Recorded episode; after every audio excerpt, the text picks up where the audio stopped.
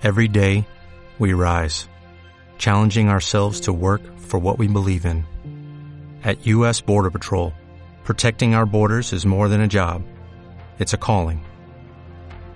Agents answer the call, working together to keep our country and communities safe. If you're ready for a new mission, join U.S. Border Patrol and go beyond. Learn more at cbp.gov/careers.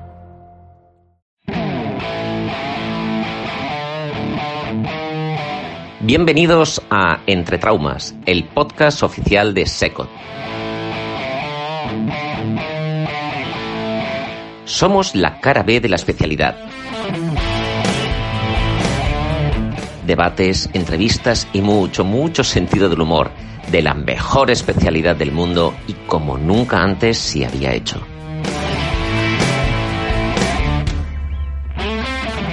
Bienvenidos a la locura radiofónica de Secot. Empieza Entre Traumas. roto por un puñetazo, un solo cabezazo. He salido del plano, entre traumas soy enano. Bisturí, gafas. y Chichoncito. Hola a todas y a todos, bienvenidos a un nuevo capítulo de vuestro podcast de cabecera Entre Traumas, podcast oficial de Secot. Y hoy, Chichoncito, voy a dejar que Alfonso presente a una buena amiga nuestra que nos dejó. Alfonso, ¿cómo nos dejó la última vez? Embelesados, Alex, embelesados. Yo ya te lo he pedido en varias ocasiones que invitáramos otra vez a la doctora Ana Carreras, porque ya en su momento nos dijo que le gustaban mucho los pacientes politraumatizados y me he querido quedar con ello. Entonces, bienvenida de nuevo, Ana. Un gusto tenerte otra vez. Muchísimas gracias a vosotros por contar conmigo otra vez. ¿Y qué vais a hacer hoy, Alfonso y Ana? ¿Qué vais a hacer? Pues Aquí eso. Casi, casi me voy, a ir, me voy a ir yo. Me parece que me voy a ir, ¿no? No, hombre, seguro que algo puedes aportar. Ya dijiste en algún otro programa que te gustaban mucho los fijadores externos y esto iba de, de ello. Ah, vale, vale, vale, vale. Pues nada, nada. Atento, atento. Empezar, empezar. Claro, atento, claro. atento. Pues sí, pues sí. Hoy vamos a hablar, yo creo que del paciente politraumatizado, porque es una de las urgencias que quizá más complejas que podemos recibir en traumatología, porque no nos, eh, no nos confundamos. La cirugía traumatológica, pues siempre se ha llamado la cirugía del confort, y en este caso se sale totalmente del confort. El paciente politraumatizado eh, prácticamente su vida depende en muchas ocasiones de un equipo multidisciplinar en el cual los traumatólogos estamos especialmente implicados y pues bueno, hoy venimos a dar una pincelada sobre, sobre este tipo de pacientes y con una auténtica experta como Ana que nos va a dar un poquito de luz. Eh, Ana, ¿cómo definirías a un paciente politraumatizado? Pues un paciente politraumatizado es aquel paciente que, ya sea por las condiciones fisiológicas en las que llega al hospital, por las lesiones que presenta, puede presentar un tórax inestable, una fractura de pelvis, o que por mecanismo lesional, normalmente los accidentes de alta energía, caídas de más de dos pisos, pues son tipos de mecanismos que te hacen pensar que detrás de lo que veas tú a primera vista puede haber más lesiones y lo que implican es que este paciente no solo lo puede tratar el traumatólogo, que sería el que te recibe cuando te das un simple golpe, sino que necesita un ah, abordaje más multidisciplinar, necesitan anestesiólogos, neces- necesitan cirujanos generales, toda una serie de gente que pueda garantizar que se haga una evaluación completa de este paciente y así evitar posibles lesiones que comprometan la vida o la funcionalidad del paciente en un futuro. Claro, es que esto es importantísimo. Es, depende mucho más de la prevención, de saber identificar bien a este tipo de pacientes, que, porque bueno, al fin y al cabo el tratamiento, ya lo hablaremos más adelante, está muy protocolizado y estandarizado, pero depende muchísimo más de identificar bien a este tipo de pacientes. ¿Utilizas tú, Ana, algún score para, para saber su complejidad, el pronóstico, o crees que realmente no son tan importantes? Normalmente en el día a día lo que nos encontramos es que los scores nos sirven más luego para, am, tú haces un poquito un score por dentro. El score te sirve más para luego evaluar y comparar pacientes que has tenido de las mismas características. En el día a día lo que hacemos es el- la valoración primaria, que es el ABCDE, seguida de la secundaria, que es mirar al paciente desde, como digo yo, la punta de los pelos hasta el dedo meñique del, del pie y ahora también se está llegando a una valoración terciaria que sea, sea volver a ver el paciente de arriba abajo un equipo completamente distinto al día siguiente. Ah, sí, sí. Eh, Alfonso, Alfonso, Alfonso, que ha sido, ha sido hoy. No, no, no, te voy a dejar que ha sido oír politraumatizado y tenemos a una, una visita. No sé si es un politraumatizado. ¿Tenemos a alguien más con nosotros? No lo sé, no lo sé. Eh, ¿Hay alguien más en la sala? Hola, ¿qué tal? Este es, que, es, que, es que si hablamos de politraumáticos no podía ser otro. Vicente, ¿cómo estás? Bien, bien, bien, por fin.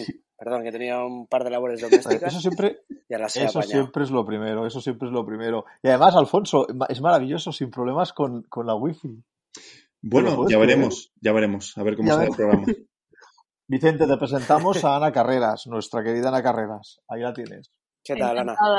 Estaba Alfonso dirigiendo un debate que tú vas a hacer que todavía sea más grande. pues mira, de hecho, la pregunta, la pregunta para Vicente ya es, eh, bueno, vamos a tener a dos auténticos expertos sobre, sobre esto.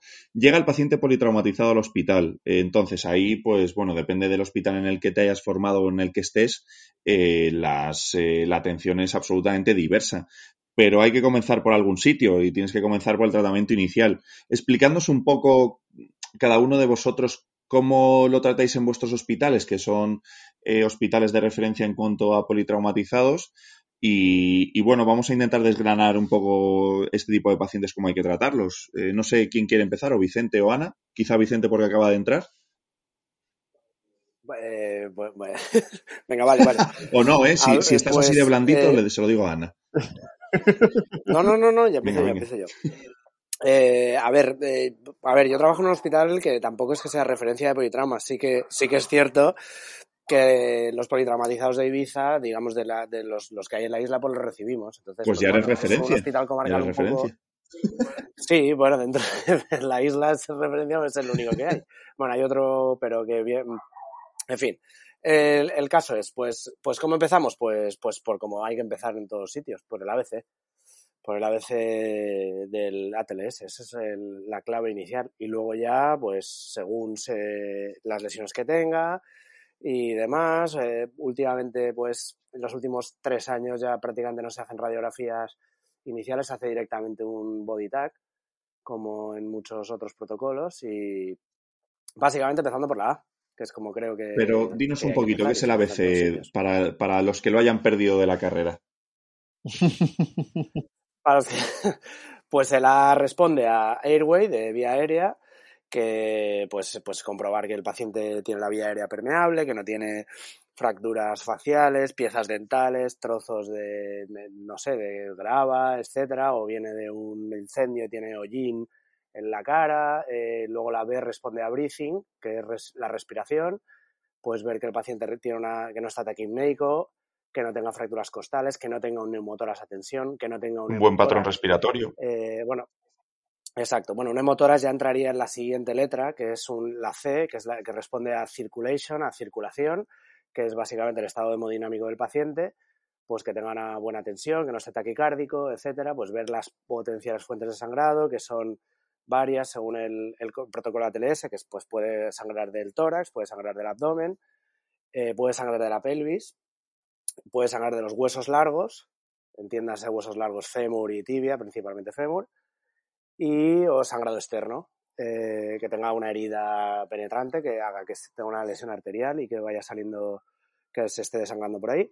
Y luego la D, que porque todos vamos a BCD, pero la D se entiende un poco menos, que responde a la palabra inglesa de disability, que es la, mm, ver si el paciente una exploración neurológica así somera, pues que el estado del Glasgow, que ya se evalúa un poco en la A para ver si está consciente, pues ahí a ver si está muy consciente o no, entonces si ya no está consciente pues ya es un Glasgow como mínimo de 13 y, y ver que tenga que mueva bien las piernas, no hace falta hacer reflejos ni nada en ese momento porque es una exploración rápida y vamos, eso, una exploración neurológica. Luego la E, eh, la BCDE, que la última es la exposure, que responde a exponer al paciente a desvestirlo. Y ver, y ver que no tenga, yo qué sé, pues una fractura abierta de tobillo pequeño, que a lo mejor es una herida pequeña pero no la has visto, o algo clavado en la espalda, darle la vuelta, estas cosas. Eso se le responde la E.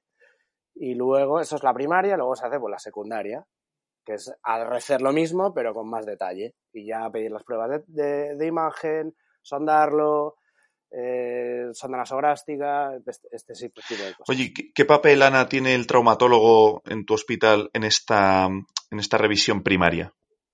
¿Es un papel primordial o, por contra se encarga más la, la, UCI de todo este papel o cómo lo hacéis? A ver, normalmente, y esto lógicamente los venimos todos formados, que es como tiene que ser un poco por el ATLS, que es la Sociedad Americana de Cirujanos, que nos han protocolizado y dado una orden para que así no se nos pase nada. Pero yo creo que en cuanto a médicos del equipo, porque ya digo, enfermería, camilleros, técnicos de rayos, luego tienen más papeles, pero los tres principales son el anestesiólogo reanimador, el cirujano general y el traumatólogo. Luego, cada uno de ellos se dedica a valorar y hay muchas veces que se hace conjuntamente las tres cosas. El traumatólogo, yo siempre digo, no a, a mis residentes, no os penséis que con ver la fractura abierta es suficiente. Somos muy importantes. En la A está la vía aérea y el control de la columna cervical. Cierto, que se me ha olvidado, sí, sí, sí, sí. Y en la C volvemos a estar nosotros porque, como bien decía Vicente, los grifos que pueden estar abiertos, hay unos cuantos que son de trauma. La pelvis es de trauma y es muy importante y los huesos largos son de trauma. Por lo tanto, a mí no me vale esto de que el traumatólogo no es importante. No, no. Somos tanto o más importantes que todo el resto. O sea que cada uno, y de eso es lo bonito de tener pacientes complejos, como hay como en muchos otros ámbitos de nuestra especialidad, que te permite hacer equipos multidisciplinares, trabajar conjuntamente con otras especialidades y yo creo que esto nos enriquece mucho porque si no nos pasamos todo el día solo nosotros hablando de huesos y se nos acaba al final la conversación. Sí, sí, totalmente. Además, yo creo que ahí lo habéis introducido los dos fundamental, porque la realidad es que el traumatólogo yo creo que tiene un papel primordial en, en todo el tratamiento de un paciente politraumatizado y en muchas ocasiones se nos tilda de no conocer eh, la medicina, que eso, bueno, no deja de ser cierto, pero, pero la medicina de urgencias yo creo que tenemos un papel fundamental y, y la parte es esta. Entonces yo os hago otra pregunta a los dos. Eh, vamos ya entrando directamente al tratamiento de un paciente politraumatizado. Ya hemos hecho la exploración primaria, ya lo tenemos estable o inestable, pero tenemos que hacer algo. Eh, vamos a hablar de dos conceptos eh, totalmente distintos que son, hablando del paciente politraumatizado, el Early Total Care y el Damage Control. Explicándonos un poquito en qué consiste cada uno de ellos, cuáles son las diferencias y sobre todo eh, qué pacientes se benefician de uno o de otro, ¿no? Ah, bueno, lo empiezo yo si quieres. Ah, el, el, damage control nació porque se veía que tú cuando tienes un paciente que está hemodinámicamente lábil, como es un politraumático, es un paciente que tú a un cuerpo, si le aplicas una agresión, él reacciona y se hiperactiva y por lo tanto activa todos sus elementos de inflamación del cuerpo. Luego, esto que provoca un estado de hiperreactividad y que el paciente hay que hacerle muchas veces cuando está hemodinámicamente inestable, pocas cosas que le hagas vas a hacer que el desencadenante sea fatal. Lo peor que tenemos en el traumático es la tríada letal, que es la hipotermia, la coagulopatía y la acidosis. Cuando los pacientes politraumáticos entran en un estado así, han perdido mucha temperatura porque vienen de la calle, se les han podido poner muchos sueros que han hemodiluido la sangre y además los componentes inflamatorios como los lactatos lo que hacen es entrarlo en acidosis, es muy difícil que se le pueda estabilizar. Luego, el damage control nació sobre todo para los cirujanos de decir, pues a lo mejor lo que hay que hacer es hacer los mínimos gestos quirúrgicos para salvar la vida o la extremidad del paciente, pues por ejemplo, un sangrado hay que operar y hacer una esplenectomía o hay que hacer un packing abdominal, hay que poner un fijador externo, sobre todo en fracturas abiertas, lavarlas, cerrarlas, hacer osteotomías en caso de compartimentales, pero lo que no te puedes poner a hacer es hacer una síntesis de una fractura de muñeca, de una fractura compleja de tibia porque este tiempo que tú el paciente lo tienes en quirófano, le estás provocando una agresión a nivel fisiológico que a lo mejor no va a salir. Luego el damage control es esto, hacer pequeños gestos que lo que nos pueden hacer es salvar la vida o la extremidad del paciente sin tener que estar mucho rato en quirófano. Y luego llevarlo a la UCI y en un segundo tiempo hacer otras cosas. O por contra, que el paciente se te vaya si no logras hacerlo de una forma adecuada. Es que esa es la clave. Exacto. Sí, sí. ¿Y el Early Total Care, Vicente? ¿Qué concepto es este? Pues, pues, pues el Early Total Care es el cuidado, el cuidado temprano total, que, que eso se, estaba muy de moda en los 80 y los 90 eh, que básicamente consiste pues, en, en, fijar todas las fracturas en 24 horas eh, del paciente politraumatizado. Entonces, esto sí que en, un subgrupo de pacientes, de ahí surgió el damage control, eh, empeoraban, porque por lo que ha dicho Ana de, ponerse a hacer fracturas complejas de, tibia o de codo o fracturas menores o incluso de fémur, en pacientes que estaban mal resucitados. Entonces, ¿qué pasa? Cuando le haces el...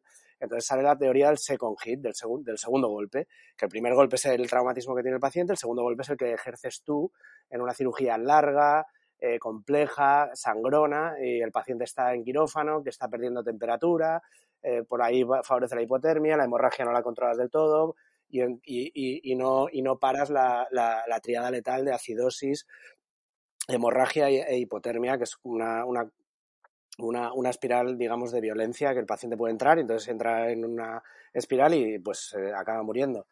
Entonces, pues el care es eso, era eh, fijar todas las fracturas de manera temprana. Ahora, en los últimos años ha salido eh, eh una cosa que no es ni early total care ni damage control, porque claro, del damage control también se ha abusado mucho. Yo cuando era residente a principios de los 2000, bueno, a mediados, perdón, de los 2000, eh, era, era, en España el, el, el, cualquier, cualquier politraumatizado que venía, cualquier persona que venía, a lo mejor yo que sé, con una fractura de fémur y una fractura de, de miembro superior o con dos fémures o algo así relativamente grave, eh, ya directamente era control de daños, fijadores externos y ya, se, ya, ya lo operaremos. Bueno, muchos pacientes sí que son de esos, sobre todo los pacientes que están más graves, pero otros muchos pacientes, eh, si están bien resucitados, se les puede hacer una fijación temprana de las fracturas en el momento en el que llegan, a lo mejor no a las 4 de la mañana, pero sí de una manera relativamente claro. Y porque el damage control también muchas veces se ha hecho hasta por conveniencia, porque es claro, es mucho más fácil a las 6 de la tarde de un sábado poner un fijador externo en un fémur que ponerle un clavo. Eso, fijador externo es relativamente sencillo y rápido. Pero eh, se ha visto que algunos, algún subgrupo de pacientes se benefician de una fijación temprana, porque claro, el damage control implica también luego, vuelve a la UBI, está más días intubado, eh, búscale un quirófano para ver cuándo hacemos ese fémur, etcétera, etcétera. Entonces todo se prolonga un poco y más neumonías, más distrés de, de respiratorio de adulto, etcétera. Entonces eh, ha salido hace poco, bueno, en 2013 creo, eh, por una autora que es una, una traumatóloga americana que se llama Heather Valier, muy, muy, que ha, ha, publicado mucho sobre el tema, sobre el politraumatizado, fracturas de fémur, etcétera, el Early Appropriate Care, que es una especie de Early Total Care moderno en el que lo que se propugna o lo que se dice es que se pueden fijar todas las fracturas de columna, eh, acetábulo pelvis y fémur en las primeras 36 horas, siempre y cuando el, el paciente esté bien resucitado. Y ellos dicen que está bien resucitado un paciente si tiene un lactato menor de 4, un pH menor de 7,25 y un exceso de base, este no me acuerdo mucho, pero era menor de 5 y de, de 5, algo, de 6, eh, o ma mayor de, de menos 6, perdón, que básicamente es que tengan el equilibrio ácido-base bien. Entonces, si un paciente tiene el equilibrio ácido-base bien, pues se puede intervenir si la fractura no es, si son fémur, eh, pelvis, acetábulo y columna en las primeras 36 horas. Y en ese subgrupo de pacientes, pues, pues se benefician pues, de un fija, una fijación temprana. Es como hacer un early total care. Pero bien, hecho, hecho, efectivamente. Porque claro, porque antes se hacía, eh, se operaban todos del tirón y tal. Y luego pues, se pasó al damage control, no se opera ninguno, todos fijados. Pues bueno, ni tanto ni tal calvo. Se, pueden hacer, se puede hacer un early appropriate care o más, más bien hecho y, est y estos pacientes claro. mejoran mucho. Porque se, desintuban antes, etc. Oye, y en cuanto al manejo de las fracturas de pelvis en los hospitales, que es verdad que hay protocolos distintos en función del hospital, de la zona, eh, o incluso, bueno, quizá de, de cada servicio, eh, ¿Qué opináis vosotros? Eh, eh, ¿Cómo son los protocolos en vuestro hospital? Explicadlos un poco someramente y, y, cuál creéis que es el mejor protocolo. Si quieres, Ana. Bueno, en principio, sí, ya iba a empezar yo. Uy. en principio, cuando llega una fractura de ¿Estás ahí, pelvis, hay una cosa que yo siempre am, explico e intento hablar con, los otros compañeros del equipo que estamos de politrauma, que es que yo considero que es diferente una pelvis que sea mecánicamente estable o inestable y hemodinámicamente estable o inestable. Tú puedes tener una fractura de pelvis que te esté provocando el sangrado y por lo tanto el deterioramiento fisiológico del, del paciente, pero en cambio no se va a beneficiar de un fijador Exacto. externo porque no, no se puede fijar, que es mecánicamente estable. Y en cambio tú puedes tener además una fractura que la pelvis sea muy inestable, pero que el fijador no, no puedas colocarlo en ningún sitio. Y aquí es donde siempre digo que es más importante ser consciente de tus limitaciones que de tus habilidades. Si una persona no está confiada o no sabe cómo poner un fijador externo, la cincha pélvica es una muy buena herramienta para dejar cualquier pelvis estable durante las primeras 24-48 horas y que al día siguiente el que llegue le ponga un fijador como toca. Porque si vas a poner un fijador mal y encima luego va a comprometer la vía con la que lo van a sintetizar, pues a lo mejor una cincha, llevarlo a, angiografía, al, al servicio intervencionista, que intenten embolizarlo y si no, también se puede hacer un, un packing preperitoneal.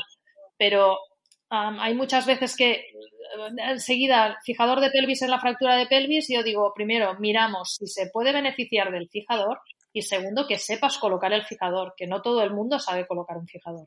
Sí, no, está, está claro. Vicente, ¿opinas igual? Sí, sí, sí. No, no, Oye, sí, tal cual, claro, ¿no? tal cual. El- el- no, sí, sí, el- en los últimos años el- la introducción de la, de la sábana pélvica o del cinturón pélvico, de la cincha pélvica, que, que es todo lo mismo, eh, es- ha sido muy beneficioso porque es verdad lo que dice Ana, que no todo el mundo, porque en cualquier hospital, pues hoy está de guardia el adjunto de, de miembro superior, que es experto en artroscopia de muñeca, o otro que es experto en artroscopia de hombro, etcétera, y claro, pues a lo mejor no tiene de la mano poner un fijador externo de pelvis, porque al que hace traumas sí que pu- puede ser relativamente sencillo de poner, pero para otra gente no. Entonces, para ponerlo mal, o para no saber ponerlo, o para ponerlo muy lento, pues es mejor una sábana pélvica, efectivamente. Eh, porque eso lo que hace es, ya te estabiliza la pelvis, deja de, de moverse, con lo cual el coágulo se estabiliza y deja de sangrar, o al menos sangra menos, de, de venoso.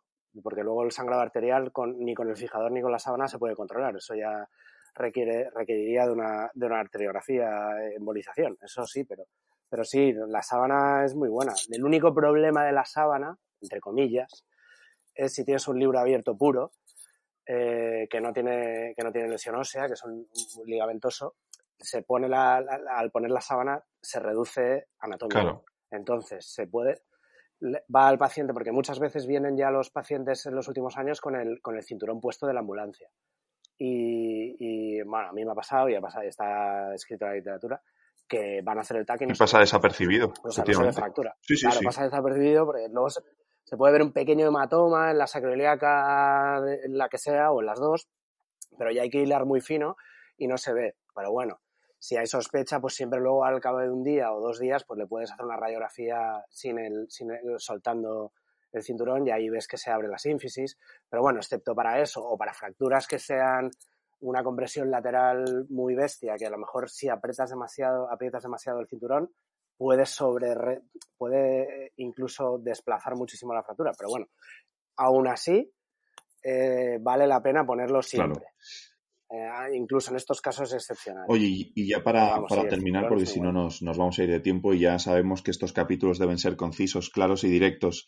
Arteriografía, fijador externo, eh, ¿en qué momento cada uno para tenerlo claro?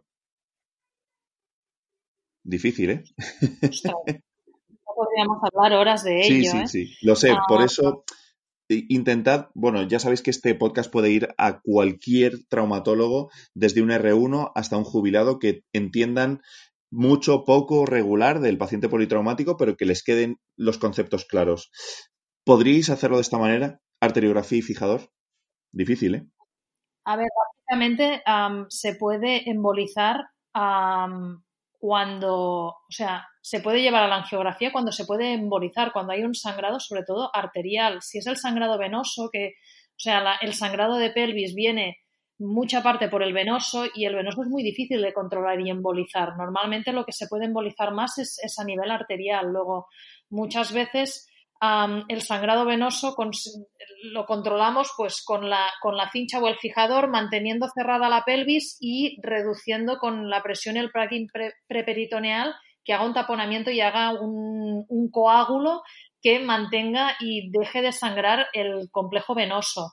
Si hay la suerte que hay un punto de sangrado arterial muy claro, se puede embolizar pero si no, mm, tenemos que utilizar todos los otros, todas las otras herramientas. Claro. Sí, sí. Yo diría, a ver, fijador, eh, arteriografía, mm, para hacerlo sencillo, probablemente casi todas las indicaciones de fijador serían las mismas, o, bueno, dicho de otra manera, las indicaciones del cinturón pélvico serían las mismas indicaciones de un fijador, es decir, una, una pelvis que está con la sínfisis abierta o muy ascendido en hemipelvis, que en este caso habría que poner pues una, una tracción también transesquelética para bajar un poco y más menos fijador o cinturón. O sea, las indicaciones de cinturón y fijador así grosso modo son equivalentes. Y luego el debate o la controversia o tal sería entre arteriografía o packing, que tampoco es que sean antagonistas una y otra, porque se pueden hacer las dos. El problema de la arteriografía es que no, primero no está disponible en muchos centros, eh, un arteriografista de presencia física que sepa hacer una arteriografía, de, una embolización de una pelvis, en muy pocos hospitales de España está de presencia física que lo puede hacer a las 3 de la mañana de cualquier día, en otros está localizado y en otros muchísimos, como es el mío, ni hay arteriografía, arteriografista ni se le espera. Entonces, en esos, en esos casos, en, en, pacientes que se están desangrando, que suelen tener componente arterial, porque muchas veces ya se ven el TAC en el tag de que se hace en contraste se le ve un, que se dice en inglés un flush de esto de que se escapa contraste de, arterial, pues ahí es el rol del, del, del packing preperitoneal, que es una técnica que a los traumatólogos nos asusta mucho, pero es relativamente sencilla. Hay muchos, eh, hay vídeos en Bumedi y artículos que lo escriben y es, nada, es, es, relativamente sencillo hacer, es abrir un poco por un fan estilo por una laparotomía infraumbilical y y abrir la vaina de los rectos y meter tres gasas, tres compresas a cada lado. Y ya está, y cerrar. Y luego tal, pero bueno, eso ya, ya no para otro momento, otras cosas porque en otros sitios lo hacen los cirujanos. sí, lo hacen los cirujanos, entonces, pero bueno, es que tampoco hay que tenerle miedo a eso. Esa, sí, sí, no, no, vaya, vaya dos para veniros arriba. Mi, mi, silencio, Alfonso, es directamente proporcional a, a, la sabiduría que habéis mm, depositado en este capítulo. De verdad, yo solo me ha quedado que escucharos, que escucharos, ni a, ni a, ni a preguntar me he atrevido. Lo único que sí que tengo que deciros es que llevamos ya 27, es demasiado. Llevamos ya un montón de tiempo hablando de politraumáticos. Esto, como casi todo, nos va a dar para otros programas. Exacto. Ahí, sí, sí, ahí, sí, ahí, ahí, ahí, va Vicente y, y Ana Muchísimas gracias por toda vuestra aportación, por haber hecho una foto fija de la situación actual del manejo del politraumático en urgencias y os veremos en el, en el siguiente. ¿Os parece, Ana y Vicente? Perfecto. Encantada. Muchísimas gracias a los dos, ha sido un placer escucharos. Alfonso, el cierre todo para ti. Pues nada, eh, como siempre, muchísimas gracias a, a Ana y a, y a, Vicente porque han, han, hecho, como tú dices, Alex, una foto fija y realmente cómo se trata bien un politraumatizado, que es súper importante porque es de las pocas urgencias vitales que tenemos en trauma. Eh, creo que este podcast os puede servir a todos los que lo escuchéis para definir claramente cuál es el tratamiento de estos pacientes, que es muy importante. Y bueno, recordad que como en el politraumatizado, para seguir a veces hay que empezar de nuevo. Esto ha sido Entre Traumas.